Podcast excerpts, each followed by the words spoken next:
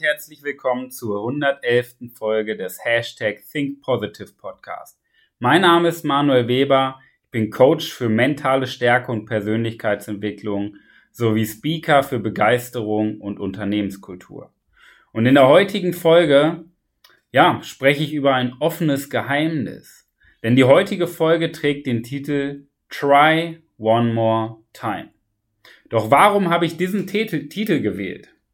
Ich glaube, das ist einer der Schlüsselfaktoren, damit wir ein begeistertes Leben haben, damit wir das Leben führen können, was wir uns selber erträumen und wo andere sagen, ach du Scheiße, krasses Leben. Ja? Denn am Ende des Tages, a winner is just a loser who tried it one more time. Das ist die Zauberformel. Das ist die Zauberformel. Weil wir so viele Dinge einfach probieren und schnell aufgeben.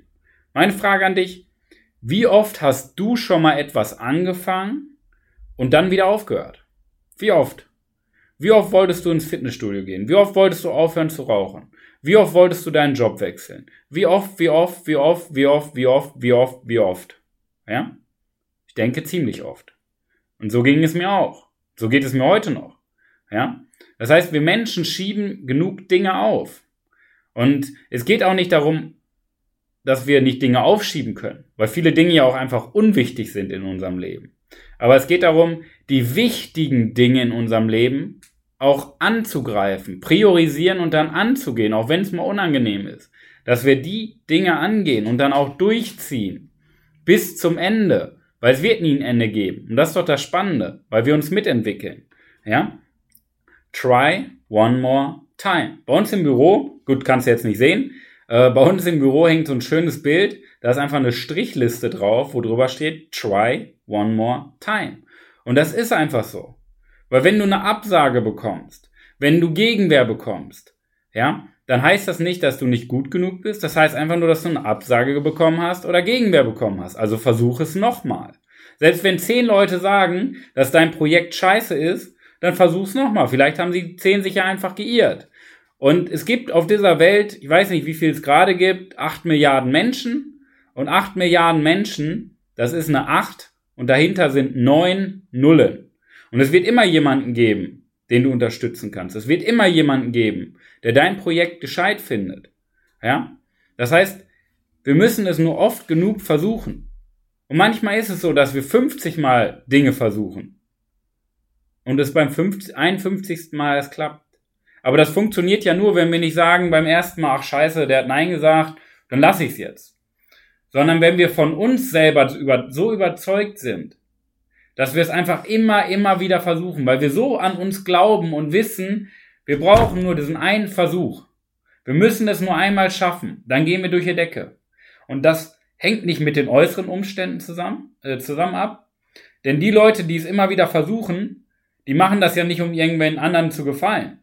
Die machen das auch nicht, um das Ja zu bekommen. Die machen das einfach, weil die an sich und ihr Projekt glauben, an ihr Leben glauben, an ihre Träume glauben, an ihre Wünsche glauben. Okay? Denn das Universum ist ein ganz zentraler Leitsatz für dein Leben. Das Universum belohnt immer Ausdauer. Okay? Das Universum belohnt immer Ausdauer. Doch warum bringen wir, brechen wir Dinge so häufig ab? Da gibt's ja auch Gründe für. Ist ja nicht Langeweile. Ne, wenn du deinen Traum angehen willst, sagst du ja nicht aus Langeweile, nö, kein Bock mehr. Es gibt ja auch Gründe dafür. Ja? In der Regel ist es halt so, weil es ab einem gewissen Moment anstrengend wird oder unangenehm wird. Ja? Und das hängt mit unserer Konditionierung zusammen. Denn wir sind gesellschaftlich auf Quick Wins programmiert. Denn überall um dich herum, wenn du nur die Augen aufmachst, sind kurzfristige Gewinne kannst überall Süßigkeiten essen. Geht dein Blutzuckerspiegel hoch, Dopaminausstoß. Du kannst Handy anmachen, Facebook-Feed, siehst ein paar Katzenvideos. Dopaminausstoß. Du kannst rauchen, Dopamin. Du kannst ein Bier trinken, Dopamin. Du kannst ähm, ja, die Freunde treffen, schwierig. Aber du bekommst eine WhatsApp-Nachricht, Dopamin. Du machst einen Fernseher an, Dopamin. Das heißt, du bekommst überall um dich herum immer diese kurzfristigen Glücksgefühle. Und diese kurzfristigen Glücksgefühle sorgen dafür, dass wir diese anstrengenden, anstrengenden Dinge gar nicht mehr versuchen. Weil wir ja kurzfristig dieses Glücksgefühl schon haben. Weil wir ja gar keinen Schmerz verspüren. Ein Beispiel.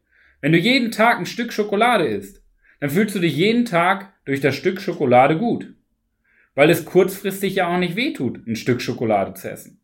Aber dass du dann in 20 Jahren Diabetes hast oder 50 Kilo Übergewicht hast, dir die Knie wehtun, das siehst du ja nicht, wenn du jeden Tag ein Stück Schokolade isst. Das siehst du aber nach 20 Jahren.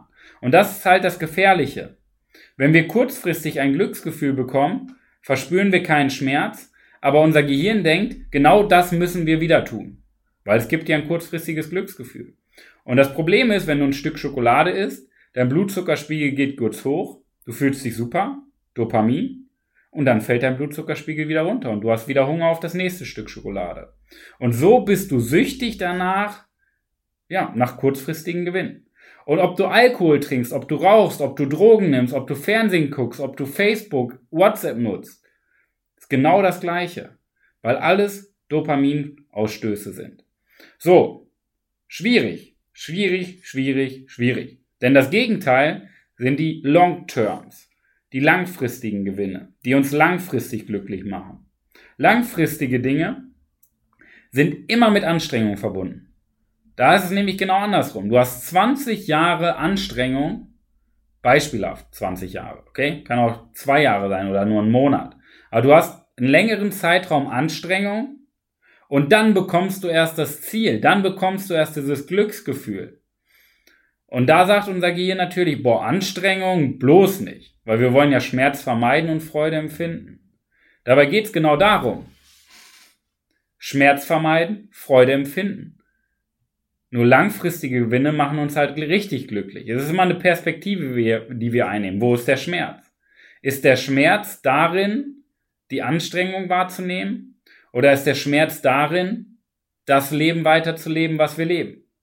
Und ich glaube, wenn du deine Perspektive veränderst und den Schmerz damit verspürst, stehen zu bleiben, das Leben so zu leben, wie du es lebst, dann fängst du an, plötzlich diese langfristigen Gewinne zu forcieren, die dich wirklich langfristig glücklich machen, wo du einen langfristigen Serotonin ja, und Endorphin-Ausstoß hast.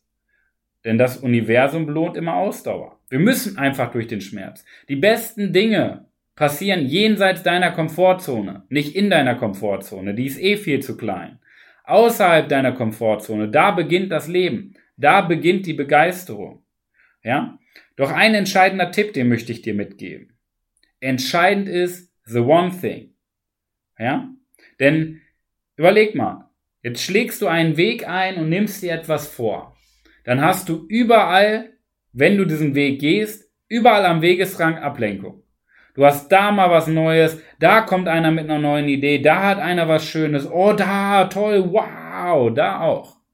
Du hast überall am Rand des Weges schöne Gewinne, schöne Ablenkung. Und das ist halt das Schwierige. Deswegen ist es wichtig, ja, sich einzubrennen, the one thing.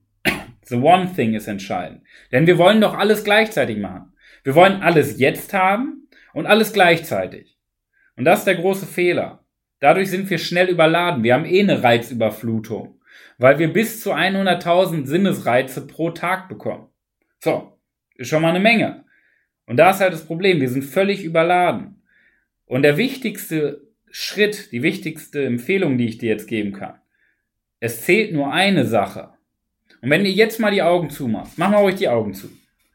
Wenn du die Augen zu hast, dann hör doch einfach mal auf dein Herz, was dein Herz sagt, was diese eine Sache in deinem Leben ist, die du unbedingt machen willst.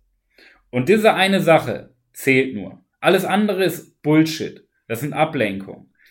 Leistung ist gleich Potenzial minus Störfaktoren. Das sagt man der liebe Hermann Scherer schon.